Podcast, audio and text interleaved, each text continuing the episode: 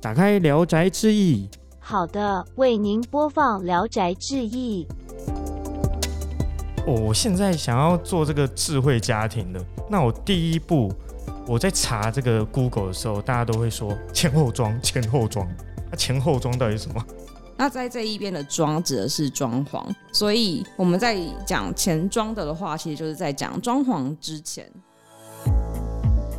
Hello，大家好，欢迎收听《聊斋志异》，我是 Jason。那《聊斋志异》呢，第一集当然一定要介绍一下我们节目大概在做些什么，因为最近智慧家庭很夯嘛，那可能开始一大堆人想要使用智慧家庭，但不知道怎么着手，所以呢，我们这个节目就是来带领大家一起进入智慧家庭的世界。那我这个主持人呢，其实了解智慧家庭也才不到一年的时间。所以呢，我一定要找一些专业的人士跟我一起来聊天好了。现在要邀请的是费米行销经理的 Alice。嗨，大家好。Hello，Alice。嗨，Jason。Hello。那我想询问 Alice 一下，就是说呢，为什么会想要踏入这个产业？一来是因为我那个时候是应征行销嘛，然后行销跟我自己在做的事情其实还蛮蛮雷同的。那至于这个产业要怎么样选择，我自己觉得是第一个是我对于三 C 产品又或者是新科技有一点求知的欲望，然后那个时候才会加入这一间公司。就白了为我现在大概待了五年左右，所以也是五年前的事情了。所以那时候我还哦也是蛮懵懂的。好，所以就是这五年时间就已经累积了对于智慧家庭的经验了。是啦，是啦，什么怎么不敢说非常的那个资深，但还是有一些经验累积。所以我们今天的问题你都可以顺利迎刃而解吗？我希好像在玩综艺节目、哦，如果不行的话，到时候我们就可能第二、第三集我再 call 别人一起。call 别人，对不对？对，call 在现场的一些安对对对，或者。对技术比较了解的一些 master 这样。好，那我们这个节目呢，就是以我来像是一个顾客一样，我来询问 Alice 说，哦我现在想要做这个智慧家庭的，那我第一步我在查这个 Google 的时候，大家都会说前后装，前后装。那前后装到底是什么？一听到前装后装，我就想说什么是。对对对，是就是哦墙壁的前面要装什么，墙壁的后面要装些什么。那我们就请 Alice 来解释一下说啊，前装后装到底是什么东西呀、前装跟后装这一个词汇，的确是一般人比较少接触到的，也是我在加入这个公司之后，我才慢慢的知道这个词汇的意思。那在这一边的装指的是装潢，所以我们在讲前装的的话，其实就是在讲装潢之前，就是我们通常装潢会有工班进去，然后包含设计啊，设计师先设计的图面，然后无论是木工、水电，然后油漆等等这些东西都还没有进去之前，然后就可能来思索要怎么样建构他的智慧家庭。那这就是前装的状况，但是后装的话，其实是比较符合。大多数消费者的需求，例如说他们家里早就已经装潢好了，也住了好多年了。那如果这个时候才要进入智慧家庭的话，通常我们会把这种状况称之为后装。哦，所以就是以装潢的时间点来做一个区分。是假如说我装潢前面就想要开始做智慧家庭的话，这算前装。对那我家庭已经全部都已经完成装潢好了，可是我现在才想进入智慧家庭的话，这个时候我就要买后装的产品。其实就是一些产品是比较适合后装，根据它的状况，我们会推荐不一样的产品。嗯，好好好。所以，我们这一集呢，其实比较 focus 在前装的部分。那后装的话，我们可能之后几集也可以来介绍一下。那后装的话，也很多好玩的玩具啊，像是开关机器人啊，还是什么门窗感测器之类的啊。那个东西其实 Jason 我也没什么研究啊，最近正在研究你很懂哦。我很懂 吗？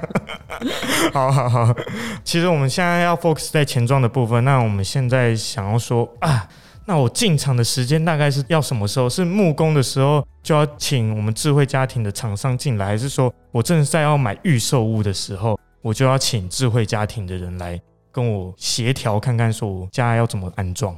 我自己觉得，如果是在预售屋，因为现在的成屋大家要买预售，通常都会这交屋期其实蛮长的。嗯，那在这一个时间之内，通常人的想法是会改变的，嗯甚至居住成员也会改变，就是也不乏会有一些可能结婚前期新郎或新娘跑走之类的，什么都是 新郎种的是吗？都是传说。呃，这种事也是会发生的，所以我们其实不太建议，就是非常早期就来跟我们做沟通，因为其实在后续都还是会有一些变动，或者是很大的变动。哦，那在所谓的进场时间，我自己觉得是可以先，就大家如果要找智慧家庭，或者是想要做智慧家庭的的话，首先当然是先可以先询问业者，但是这个 timing 就会需要抓在设计师你已经先找到了，然后你已经有图面，然后又或者是有一些水电或者是一些电线的配置图，嗯。然后这个时候我们来聚焦才会比较好，因为在这一边我们可以看到你在不同的房间预计装置什么样子的设备。哦，那我们因为智慧家庭基本上还是多个家电一起联动，就是最基本的定义。那要符合这样的定义，就是大家如果都把设备都先确定完之后，我们的讨论就可以比较快。但是大家如果想要体验智慧家庭的的话，其实也是欢迎大家先来体验跟了解。但是这个对于未来的使用状况，那可能就是要再另外讨论。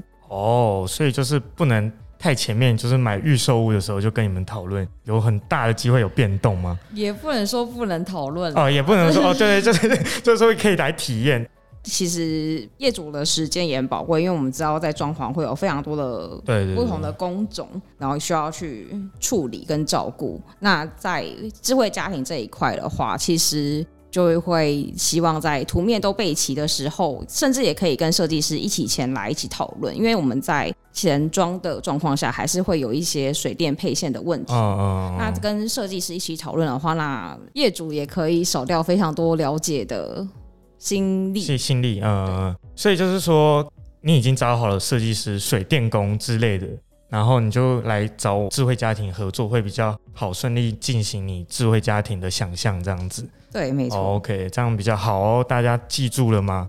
还有第二个问题，钱的问题。钱的问题非常重要哎，如果我预算很少的话，大概少于多少我不能装全客制化的智慧家庭？哦 这是有点接触到业界秘辛吗？偷爆料？还好，因为也我们已经还好吗曝光过很多次。呃，曝光就是，但我得说，就是市面上有非常多在做智慧家庭的业者，然后也不乏有自己 DIY 的非常厉害的客户存在。嗯，但是在预算这一件事情，我们的标准答案是这个跟消费者的使用需求有关系。哦，因为如果你现在需要联动的设备非常多，那当然就是会影响整体的总价。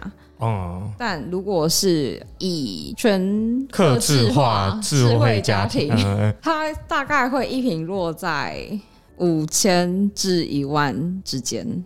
哦，当然我知道，就是现在有一些消费者，他光是买房就已经花了非常多的积蓄跟贷款，然后有压力很大。嗯，所以在这一个部分，其实就刚刚我们有讲到前装跟后装的不同的产品线，那它后装的产品线通常会是比较便宜的。啊，对当然它会有一些缺点，这可能我们之后可以再再聊一下对对对，哦所以基本上预算并没有那么绝对，甚至因为我们的智慧家庭产品它是可以扩充的，哦，也有一些人会选择它先装比较多人会一起使用的工区，所谓工区就是指客客餐厅厅。哦，客餐厅，嗯，对，那如果我先装客餐厅，之后我要再把它延伸做到卧室，只要一开始的水电配线是 OK 的，那之后都是还可以再扩充。所以其实我可能一开始我要计划智慧家庭的时候，我可以预留线空间给客房之类的。那我先做客厅或餐厅，然后我可能之后我有钱了，我再扩充。我就中中，我有钱啦，我有钱，中乐透啦，对啊，我就可以装我我三房，我三房我都都要装这样子。是可以的，是可以的，因为其实哦。智慧家庭这一件事情真的是很吃实际的体验。嗯，那如果大家到展间并没有，因为通常在展间还是业务会呈现比较多的 demo，但一开始使用者要使用的话，通常都是在自己家会比较知道自己需要什么，然后通常还是会有一些修改。那如果是觉得这个东西已经变成是生活标配，他他已经很习惯的的话，那其实也是会有在后续扩充或增加一些设备的需求。需求、哦 OK，那这预算的部分的话还蛮清楚的，反正我们就弹性，我觉得还蛮高的，因为我可以自行的扩充，或者说我可以取决于我想要的东西，哪一些东西我想控制，这也是包含在预算的问题里面。对，哦 OK，那我就想问说，如果我买了像小公寓跟那种透天处，是还是说像这种大办公室之类的，嗯任何屋型什么的，你要买大办公室，我可能创业啦，我要买大办公室啊，我通常是用租的啦，没对啊，通继续吧 通常是用租的，我一直被吐槽哎、奇怪。那请问一下，就是说任何房型我都可以制作智慧家庭吗？理论上是可以的，就是基本上我们智慧家庭最基本的基底嘛，就是嗯。例如说像是你需要有网络，然后那在网络的环境都设置的非常的稳定的状况，那其实都可以装。哦，所以那这几种像大型啊、中型、小型这些就有安装上的差异嘛？我可能要配置更多的一些主机之类的。哦，这是会的。如果是以我们目前主要客制化的方案的的话，我们的主机当然还是会有它的局限。每一个主机，就无论是哪一个牌子，都会有它的局限。所以，因为它的局限会根据你的频数大小而决定你需要几台主机。哦，那如果一台主机的话，大概可以支援几平啊？还是不一定要看你那个房子的装潢，因为有可能墙壁之类的。